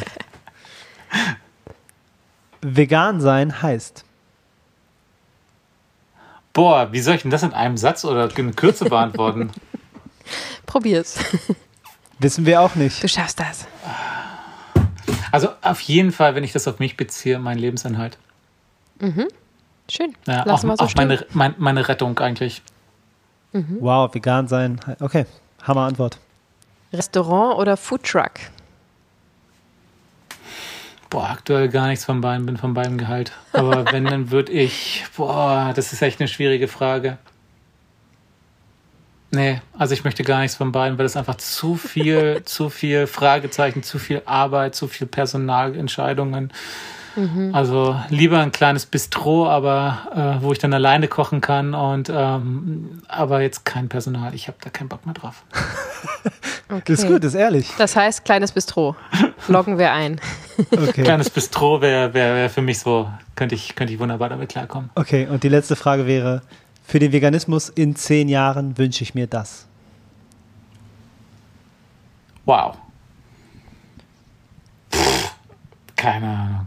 Also da muss ich dir ehrlich sagen, also ich bin, ich bin kein Mensch, der vorausschauend arbeitet. Und was würdest du dir, was würdest du dir wünschen? Einfach als intrinsischen oh, ja, Wunsch was, von was dir persönlich? Ich mir wünschen? Ich meine, mein, mein persönlicher Wunsch wäre, dass wir, dass wir, dass wir, dass es, dass mehr Menschen sich entscheiden, das Fleisch, also kein Fleisch mehr zu essen, als Fleisch zu essen, weil aktuell ist ja die Bilanz komplett andersrum. Also für mhm. jeden Menschen, der, der aktuell sich entscheidet, vegan zu leben, kommen zwei Menschen, die den Zugang zum Fleisch bekommen. Gerade in den Schwellenländern. Also nicht in unseren Breitengraden, mhm. sondern halt in China, Indien mhm. und so mhm. weiter und so fort. Aufgrund halt eben der, der finanziellen Entwicklung und so weiter. Mhm. Und vor allem auch dem Zugang zum Fleisch. Und ich würde mir einfach wünschen, dass ähm, es, also dass für den Veganismus würde ich mir jetzt eigentlich wünschen, dass ähm, die Schwellenländer, China, Indien, also die, China ist kein Schwellenland, aber dass so sozusagen halt die Länder, die jetzt aktuell noch nicht so diesen Fleischkonsum haben wie wir Deutschland, eher sich ein Beispiel an Deutschland nehmen. Ja, dass mhm. hier der Fleischkonsum zurückgeht und ähm, dass auch in diesen Ländern, in diesen wirklich bevölkerungsreichen Ländern, mhm. ja, dass das sich dort auch widerspiegeln würde, also dass die Veränderung sich dort auch dorthin bewegt. Weil ja. ansonsten pff, können wir hier in Deutschland machen, was wir wollen. Also da können wir selbst halt 50 Prozent Veganer sein. Also wenn das in China und in Indien so weitergeht, dann mhm. ist das bei uns hier ein Tropfen auf dem heißen Stein. Ja, Aber das heißt, guter, also es ist wichtig. Um Gottes Willen, auf jeden Fall. Das heißt, da braucht es einfach ganz klar Bildungskampagne. Man sagt ja, also ne, das ist ja oft das Argument, auch was Atomkraftwerke etc. angeht, ja. zu sagen, wir holen das jetzt auf, wir haben es ja noch nicht erlebt, jetzt sind wir mal dran. Ähm, ja. wir, ihr konntet euch das ja schon verdient machen und könnt deswegen jetzt wieder einen Schritt zurückgehen.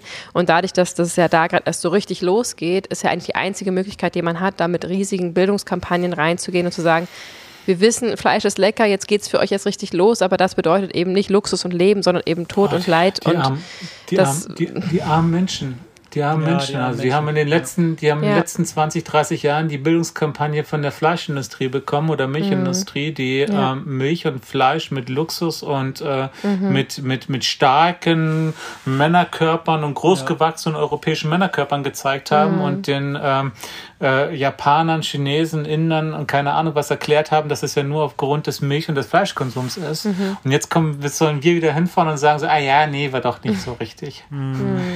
Also das ist alles, also alles extrem schwierig. Also ich finde einfach der, der, der, der Lobbyismus äh, muss einfach mal bekämpft werden. Ähm, mhm. Der Fleischlobbyismus, äh, der Milchlobbyismus, generell die Landwirtschaft muss reformiert werden. Mhm. Ähm, der Irrsinn, ähm, dass wir äh, Subventionen, also was ich mir wünsche für die nächsten zehn Jahre, dass alle Subventionen in der Landwirtschaft gestrichen werden. Boom dass der Bauer, dass der Bauer, der seine Tiere halten möchte, von den Tieren leben soll und dann aber auch den Preis verlangen soll. Mhm. Ja. ja. Und mhm. dann würde der Preis, äh, der Fleischpreis im Kilobereich über 100 Euro und mehr werden. Dann würde es ein Luxus werden. Dann würden wir umschwenken. Dann würden die Bauern realisieren, okay, wir dürfen doch keine Landwirtschaft mehr machen. Wir sollten die mhm. äh, landwirtschaftlichen Flächen vielleicht mit, äh, mit Lebensmitteln oder mit, mit, mit, mhm. mit, äh, mit Pflanzen halt be, bewachsen oder be, be, bestellen, die mhm. den Menschen gut tun und ähm, dann sozusagen eine Veränderung führen. Weil ich muss ehrlich sagen, ich bin gefrustet, dass mit meinem Steuergeld halt immer noch die Massentierhaltung Richtung immer noch Tönnies reicher wird, ja, oder Westflasche, über die ganzen Assis halten. Mhm. Und ähm, die ganzen Großbauern ähm, von den Subventionen halt ähm, profitieren, ähm, aber die ganzen Kleinbauern und vor allem die Bauern, die vielleicht doch mehr tun für das ich sag jetzt mal, ey, ich nutze jetzt einfach mal diese bekloppten, ähm, äh, das bekloppte Wording Tierwohl, ja. Mhm. Ähm, aber ähm, die kleinen Bauern, die dann doch mehr darin investieren, dass es den Tieren doch besser geht. Ich meine, es ist totaler Irrsinn, weil am Ende steht immer noch der Tod. Ja, für mhm. mich komplett unerträglich. Ähm, aber die kleinen Bauern, die können nicht mehr überleben. Die können nicht leben, weil die keine Großbetriebe sind, ja, und die Subventionen für die Großbetriebe natürlich viel lukrativer sind und viel einträchtiger sind. Und dementsprechend hat sich das immer mehr dahin entwickelt, dass die kleinen Bauern alle wegbrechen und eher die großen äh, Massentierhaltungen halt eben funktionieren. Und ja. wenn da schon eine Stellschraube sich verändern würde, die ganze Lobbyismus aus der Regierung und vor allen Dingen auch die Regierung sich jetzt endlich mal verändern würde, dass halt ja. nicht nur irgendwelche Schaumschläger, die halt eben Geld von uh, Industrie bekommen, halt eben sein würden, sondern wirklich mal Leute, die auch wirklich mal für das Volk, für das, für das Leben, für die, für das Land einfach mal einstehen würden und nicht nur für sich selbst und für ihren zukünftigen Ertrag, ja, dann würde sich so viel tun, so viel tun, weil mhm. das, was heute aktuell halt eben unter Politik halt eben zu sehen ist, also wenn ich mir unsere, unsere Grünen angucke, ich bin einfach schockiert. Also ich mhm. muss wirklich sagen, ich bin ja. schockiert, was da oben passiert. Das ist mhm. das Traurigste, was ich erlebt habe. Also es ist wirklich so unglaublich ernüchternd, ja, mhm. dass man, dass man, dass man diese Partei unterstützt hat ähm, und da so eine Schaumschläge an der Macht sind, die sich so komplett gewandelt haben, die sich so komplett mhm. gedreht haben. Das Wahnsinn. ist traurig. Ja. Das ist wirklich ja, traurig. Auf jeden Fall. Das wenn stimmt. schon Subventionen, dann in bio-vegane Landwirtschaft, ähm, wenn Zum es Beispiel. in die Landwirtschaft geht. Und äh, es gibt ja ProVeg, die, du hast ja gerade gesagt, der Lobbyismus sollte gestoppt werden und äh, das Einzige, was man machen kann, ist gegen, gegen Lobbys gründen irgendwie. Und ProVeg ist ja irgendwie dabei, jetzt eine vegane Lobby zu gründen, aber es ist halt alles auch nur so eine Reaktion auf das Ganze und nicht, also es ist keine Ursachenbehebung. Das ist halt es so ist traurig. nichts Ehrliches. Also Lobbyismus ist nichts Ehrliches, muss ich ehrlich mhm. sagen. Ja. Also ich finde halt eben, der Lobbyismus müsste komplett gestoppt werden, hat eben und ähm, das ist, sollte, es ist alles, alles, alles total verwoben. Mhm, also total. wenn man sich das Ganze anguckt und so weiter und so fort, ähm, wie viel da gerade aktuell schiefläuft, also da wird ja nicht mehr nach, nach Verstand gearbeitet, ja. Ich meine, ein ganz einfaches Beispiel zum Thema Lobbyismus, ja. Ich meine, wir subventionieren gerade die Kohlekumpel. Ich meine, ich komme aus der Kohle, ich habe in der Kohle gelernt, ja. Meine mhm. komplette mhm. Familie meine letzten drei Generationen haben von der Lehre bis zur Rente in der Kohle gearbeitet. Mhm. Aber wir unterstützen gerade die paar Kohlekumpel mit Milliarden. Ja, wir haben aber die Solarindustrie mit 50.000 Stellen, Arbeitsstellen, haben wir einfach aufgrund von Lobbyismus einfach gekillt. Ja. Mhm. Und nichts dagegen getan. Bloß weil die keine Lobbyismus hatten. Bloß weil die keine große Lobby hatten wie die, wie die Kohlekumpel. Mhm. Und das ist Wahnsinn. ein Irrsinn. Und das ist ein Irrsinn, da geht es nur um Geld. Nur um Geld, nur um Interessenskonflikte, ja. Oh ja, die Kohle ist ja in NRW. In NRW ist ja das bevölkerungsreichste Land und jetzt müssen wir halt eben die Leute da schützen. Ja, aber das in mhm. Sachsen zum Beispiel bei Leipzig Solar Valley war, ja, wo so viele Menschen gearbeitet haben, ach, sind ja die alten, äh, die neuen Bundesländer, das ist ja scheißegal. Mhm. Also deswegen, also das ist, Wahnsinn. es ja. ist einfach, es hat nichts mehr mit, mit, mit, mit, mit Intelligenz, es hat nichts mehr mit, mit Wirtschaftlichkeit oder mit Weitsicht zu tun, es hat immer nur noch mit mhm. Interessenskonflikten zu tun. Ich bin mir am nächsten, ja, also ich muss darum kümmern, dass es halt eben meinem Land oder meinem Bezirk gut geht, ja, aber drüber nachzudenken, was den anderen gut geht. Ich meine, wir sehen es ja bei Söder. Ich könnte mich darüber aufregen. Also der Kasperkopf, also das ja, ist unglaublich. Also also deswegen, also das ist so, das ist so, ey, wie kann man, wie kann man vor zehn Jahren sagen, man ist gegen die, gegen die Windkraft, ja, man möchte, man möchte gegen die Verspargelung der, der, der, der, der äh, bayerischen Wälder und so weiter vorgehen. Und zehn Jahre später steht er da und sagt so, ja, und hier und ich bin dafür da, dass die Windkraft sozusagen vorangetrieben wird. Ey, ich würde mich schämen. Was sind denn, was haben diese Menschen für einen Charakter? Hm, was haben die für keinen, einen Charakter? Also einen schwachen. Das ist ja. unglaublich. Wie, wie, kann man, wie, kann man, wie kann man so skrupellos sein? Und das ist leider ja. in unserer heutigen Zeit ist das so. Wie kann ein Tönnies Milliarden, Milliarden in so kurzer Zeit mit Schlachten machen? Wie mhm. kann man das? Ja? ja? Und die Bauern können noch nicht mehr existieren davon. Ja, den Tieren geht schlecht, weil so wenig für diese, für diese Tiere gezahlt wird, dass der Bauer gar keine andere Möglichkeit hat und noch mehr Tiere mhm. holen muss, damit er überhaupt leben kann. Aber ein Tönnies hat zwei Milliarden oder drei Milliarden halt eben erwirtschaftet, also Gewinn gemacht. Mhm. Das ist Irrsinn, es ist Irrsinn. Ja, und das, also, ist ja, das ist ja auch das Bewusstsein, was du hast, weswegen du auch nicht mehr dann zur Demonstration gehen kannst und das so ja. nah, das verstehe ich total, dass du da nicht mehr sein ja, kannst. Ich merke, wie halt emotional halt, ich werde, weil es mich genau. einfach so lange schon dabei bin und ich habe diese Gelassenheit dann in dem Moment nicht, weil ja. mich das dann einfach halt einfach zu sehr, zu sehr belastet. Verstehe ich total. Und jetzt wählst du sozusagen den leisen Weg, du bist in der Küche und mhm. kochst und äh, die, danach gehen die Münder auf, weil es so lecker war und es ist halt der andere genau. Weg, kann ich total und, nachvollziehen. Und ich habe auch die Möglichkeit natürlich halt eben, wenn ich jetzt zum Beispiel bei den Studierendenwerken oder in den Gemeinschaftsverpflegungen bin, ich habe hauptsächlich mit Köchen zu tun, ich habe viel mit Metzgern zu tun und das Schöne an der ganzen Geschichte ist natürlich wenn ich, also ich mache immer eins, ich mache im ersten Tag mache ich eine Theorie, im zweiten Tag gibt es dann sozusagen eine Praxis mit einem Aktionstag und so weiter. Mhm. Und das Spannende ist, dass natürlich halt am ersten Tag in der Theorie erstmal so eine gewisse Grundskepsis besteht. Ah, hier der Veganer, bla bla bla. Da wird so ein bisschen mhm. gelacht, gemoschelt und keine Ahnung was. Aber das Schöne ist, wenn du die Menschen genau da abholst, wo sie sind und denen vor allen Dingen auch ganz klar erklärst, warum das Ganze einen, einen, einen Sinn macht und vor allen Dingen den Werkzeug in die Hand gibst. Es ist so unglaublich toll, in diese Unternehmen wieder mal zu gehen nach ein paar Jahren und hey Björn, schön, dass du mal wieder da bist und mhm. hey, gucke mal, wir haben das oder oh, wir haben jetzt einen Burger und extra für dich hier, veganer Burger und kommst du vorbei, komm was essen und du kannst jederzeit vorbeikommen und ja, das ist einfach schön. so das Schöne, dass man, dass man so viel bewegen kann und genau diese Menschen kochen für dich weiter. Und das war für mich der Grund, in dieses Thema Gemeinschaftsverpflegung zu gehen, weil das ist sozusagen halt eine, eine Verdoppelung oder eine, eine Erweiterung Wahnsinn. sozusagen, weil in dem Moment halt die natürlich weiterkochen, wenn sie es geil machen und vor allen Dingen auch mit einem Hintergrund, also dass sie wirklich, wirklich auch daran glauben. Und das ja. hatte ich zum Beispiel bei, noch eine kurze Geschichte, das hatte ich zum Beispiel bei ähm, Daimler, Daimler äh, Trucks in Wörth am Rhein. Da ähm, war ein wundervoller ähm, Küchenchef, der Steffen Stadler. Und ähm, Steffen kommt aus der Sternegastronomie, wie alle dort, und ich so als kleiner Piefke kam da hin und musste dann die Schulen und habe irgendwie kurz davor erfahren, scheiße, die kommen alle aus der Sternegastronomie. Und ich zeige ihnen jetzt irgendwie so ein bisschen Hokuspokus aus der veganen Küche, was einfach so low ist. Naja, und auf jeden Fall, ähm, die Theorie hat komplett geflasht. Ich war in der Küche, habe mit den Jungs gearbeitet, die waren total begeistert. Und das Schönste, Ausgabe, ja, und Steffen, dadurch, dass er schon seit Jahren halt eben dort arbeitet, kannte, kannte halt jeden, ja, und das war sozusagen auch die, ähm, die, die Abteilung halt eben, wo dann die ganzen Delikationen kommen und so weiter und so fort, das bedeutet, das waren so die, das Who's Who halt eben von Daimler Trucks.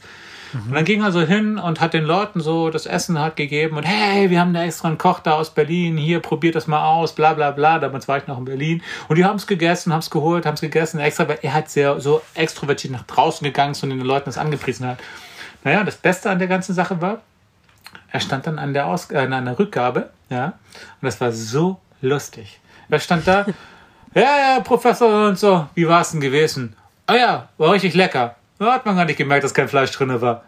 Wieder war kein Fleisch drin. Ja, habe ich ganz vergessen zu erzählen. Der Kollege ist Veganer.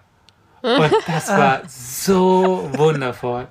Weil oh, er ist wow. einfach, er fand es einfach so geil, dass er es mhm. selber so vertreten hat.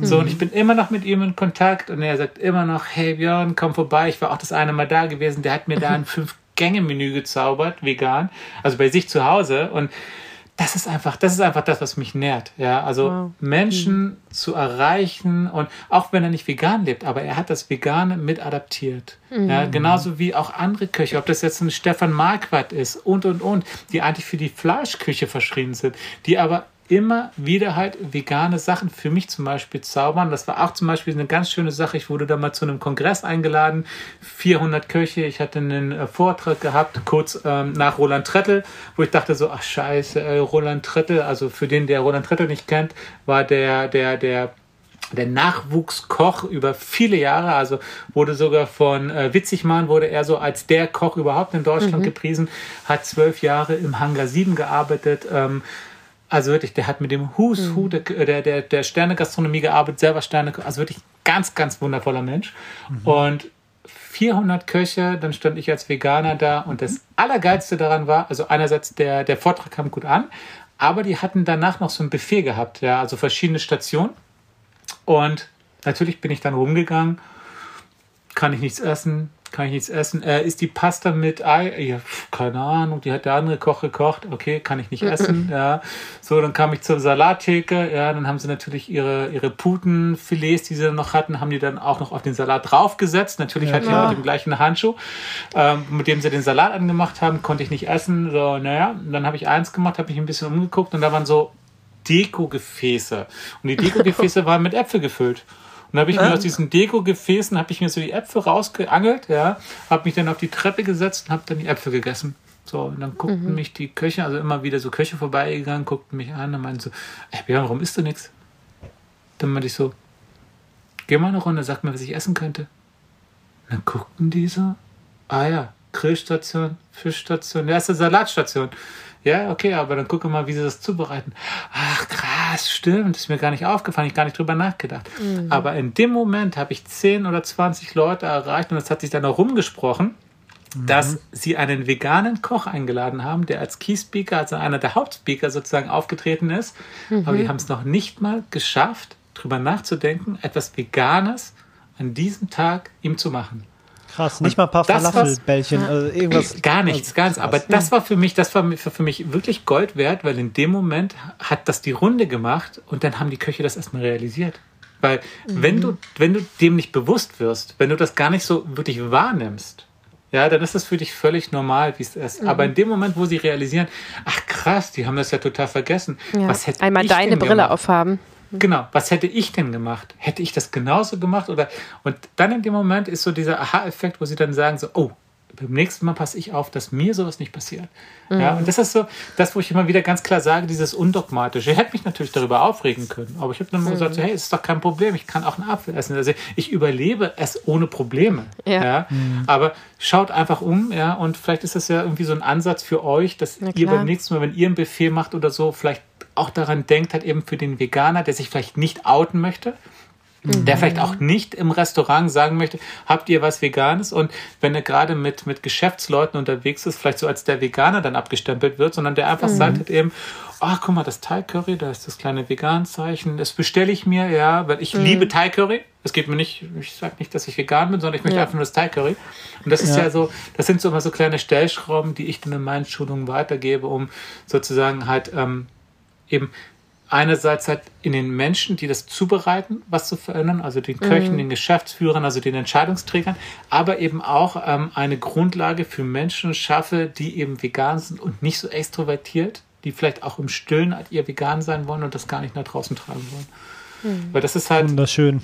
Oftmals wirst du dann auch so als Kranke angesehen, so als extravagant und mhm. das, das wollen äh, Umständlich, kompliziert ja. Genau. Oder du wirst halt mit Fragen gelöchert, die du gar nicht beantworten willst, weil du schon tausendmal beantwortet hast, ja, und eigentlich gar keinen Bock hast, darauf einzugehen.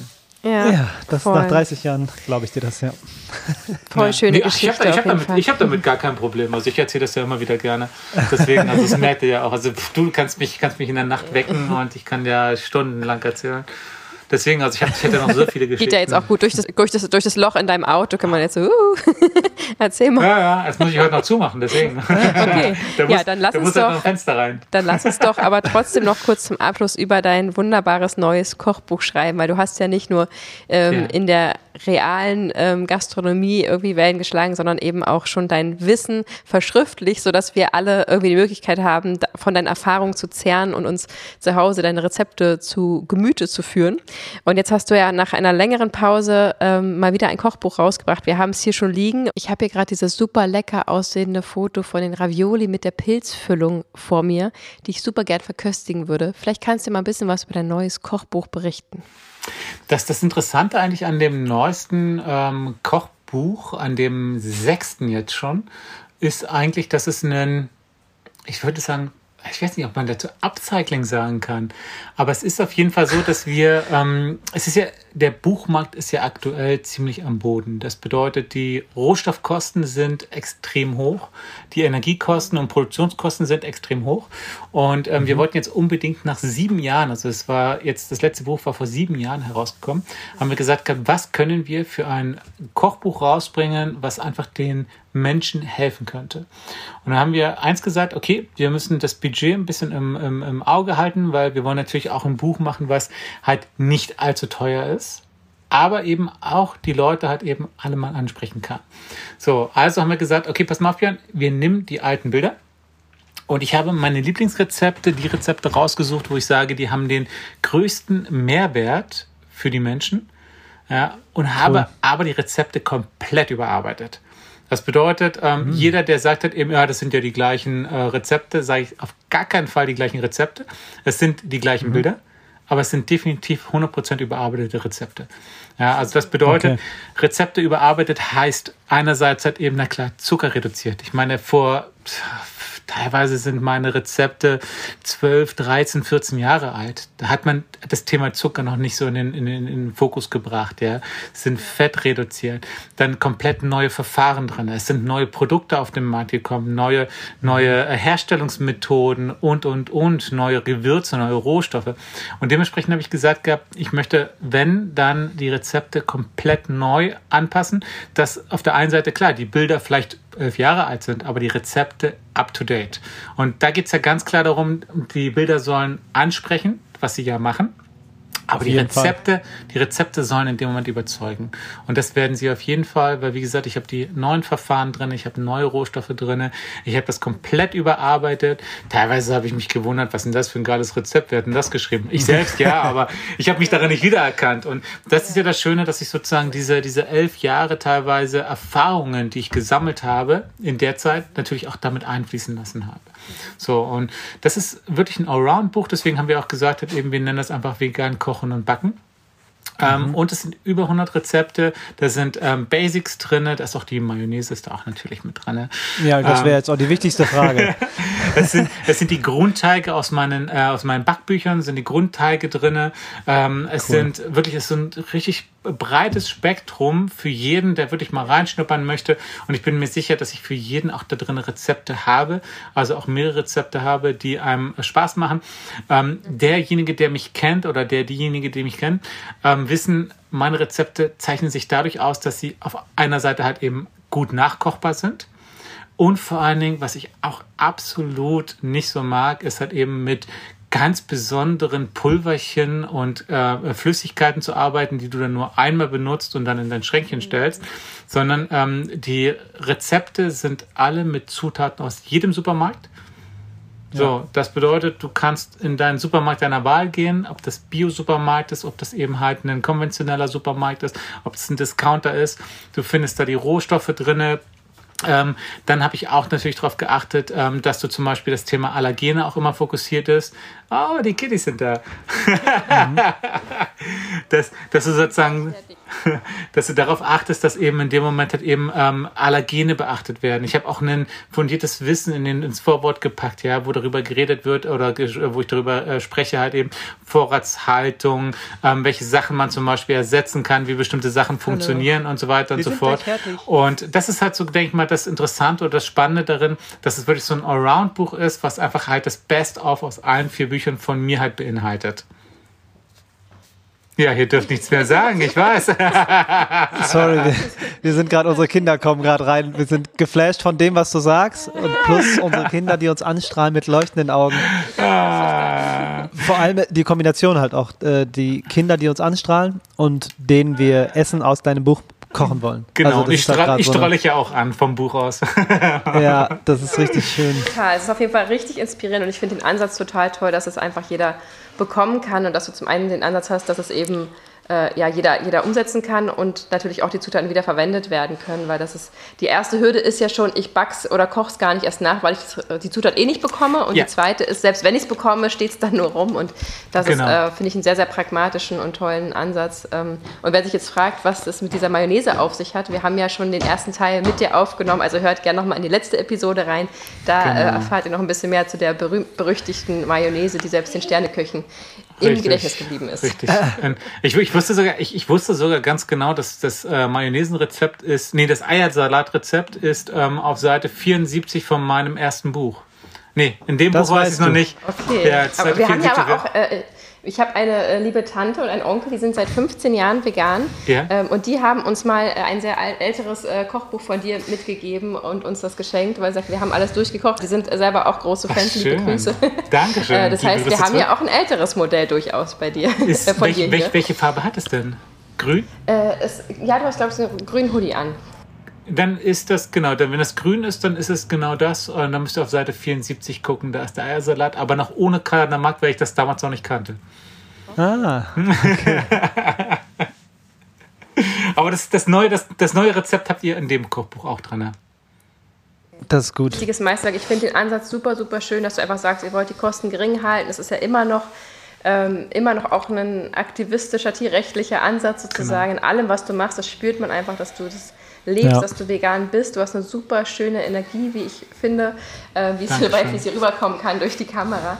Ähm, aber man spürt einfach, dass du nach wie vor Tierrechtler bist und einfach versuchst, mit deiner Leidenschaft, mit dem Geschmack zu überzeugen, wie du gesagt ja. hast im ersten Interview, ähm, dass das sozusagen der letzte Punkt ist, der irgendwie noch überzeugend sein muss, weil alle anderen Argumente sind einfach klar und der Geschmack muss eben ähm, ja, weiterhin bestehen. Essen muss Spaß machen und du zeigst halt, wie es ganz genau. einfach geht. Richtig, richtig schön. schön. Also dicke Empfehlung an alle. Ähm, wir packen natürlich den Link zum Buch auch in unsere Beschreibung. Klickt da gerne mal rauf. Auf jeden Fall. Super schönes Geschenk und äh, ein Must-Have fürs Bücherregal. Ich bin sehr gesegnet, dass wir es schon hier haben, ja. Und das, ähm, das Video von Stefan Raab aus der ersten Episode oder der letzten Episode, das findet ihr auf meiner ja. Webseite www.björnmaschinski.de und da sind auch noch andere Videos mit drin. Also da sind auch Vorträge noch mit drin von mir. Ähm, da ist auch noch, glaube ich, das Login ist auch noch mit drin, dieser, dieser Artikel Danach hätte und so ich jetzt Gefragt. Genau, da sind auch noch ein paar Zeitungsartikel sind da noch mit dabei und so weiter. Also wer sich da ein bisschen informieren möchte, kann das gerne machen. Sehr cool. Sag uns doch noch zum Abschluss, was gerade aktuell bei dir ansteht. Könnte man dich jetzt für Großküchenschulungen anfragen und du baust genau. gerade deinen Van aus? Was genau steht momentan bei dir an und was erwartet uns da noch in Zukunft? Also ähm, was, was ich auf jeden Fall mache, äh, sind weiterhin die Schulungen. Das bedeutet, dass ich ähm, Unternehmen, ob das Hotellerie, Gastronomie, Gemeinschaftsverpflegung ist, schule. Ich arbeite ähm, mit äh, mehreren Städten zusammen, die ähm, Klimabereiche halt eben äh, Sachen erreichen wollen. Ähm, da bin ich zum Beispiel auf der Bühne. Ich bin jetzt zum Beispiel ähm, demnächst auf der auf dem veganen Street Day in Stuttgart ähm, auf bestimmten Messen und so weiter und so fort und äh, mache da halt einfach eine Kochshow oder ich präsentiere. Und ansonsten bin ich komplett offen für alles, arbeite auch mit Unternehmen aus der Industrie zusammen, die halt eben vegane Alternativen schaffen wollen. Hatte vor kurzem einen ganz tollen Event äh, mit Provamil gehabt, ähm, wo ich dann auch auf den Etiketten von Provamil drauf war, ähm, um mhm. da sozusagen auch das Ganze ein bisschen zu pushen, weil natürlich auch das Thema der Nachhaltigkeit auch ganz klar mit Bio und Organic zu tun hat. Und genau, also das sind ganz verschiedene facettenreiche Sachen. Deswegen bin ich immer ganz froh, dieses Ganze gemacht zu haben. Ich war vor kurzem auf Mallorca. Da haben wir zum Beispiel für einen Tierschutzverein ein Charity-Event gemacht, also zwei sogar, und haben dort über 500 Euro sammeln können und und und. Also ich bin da, ich bin da immer offen für Ideen, wenn ähm, irgendwelche Sachen sind. Ich bin, glaube ich, auch beim Sommerfest vom Land der Tiere das ist irgendwo im, im, Osten ist das, äh, nee, im Norden ist das. Das ist auch ein äh, Tierschutzverein und, und, und. Also da gibt es ganz viele tolle Sachen, tolle Anfragen und da bin ich immer ganz offen, was das angeht. Klingt spannend. Ich glaube auch, du bist da unermüdlich und wenn ich da mal Vitamin B nutzen darf, du bist herzlich eingeladen nach Potsdam, uns zu helfen, alle Schulen und Kitas hier zu veganisieren und ihnen zu helfen, diesen wichtigen und notwendigen Umständen die Umstellung äh, umzusetzen, weil das ist wirklich gerade für uns ein großes, großes Thema. Damit könnten wir gerade einen ganzen Podcast füllen. Also fühl dich eingeladen. Genau, also wenn das Interesse besteht, also ich mache da auch Kick-Off-Events, wo ich sozusagen halt Gastronomen einlade, mit mir einfach mal ein Event zu machen, in dem ich so mhm. zum Beispiel halt eben theoretisch, aber auch praktisch erkläre, warum es halt Sinn macht. Und vor allen Dingen, die, die Thematik ist ja die ganz oft, ähm, oftmals fehlen einfach die Werkzeuge. Es fehlt einfach das, das, das Wissen darin, wie kann ich Sachen umsetzen. Also viele denken, okay, wenn ich jetzt halt eben vegan mache, dann muss ich noch was ergänzen, also dazu vegan machen, wo ich dann ganz klar sage, nein, müsst ihr nicht, ihr müsst nicht noch für Vegetarier, für Veganer, für Allergiker, für Muslime und keine Ahnung was kochen, sondern ihr könnt das Ganze kombinieren und sozusagen halt in ein Essen packen, Grundvoraussetzungen beschmecken.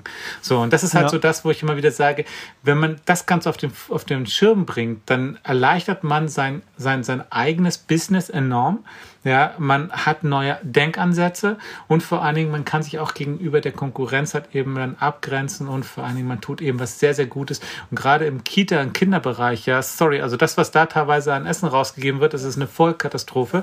Ja, ja. weil das ist meist eben das, wie ihr mit vegan angefangen habt. Wir lassen einfach nur etwas weg, ja, aber wir, wir machen gar kein Essen, was für die Kinder irgendwie Wert bringt, sondern es ist einfach nur das Einfachste vom Einfachen.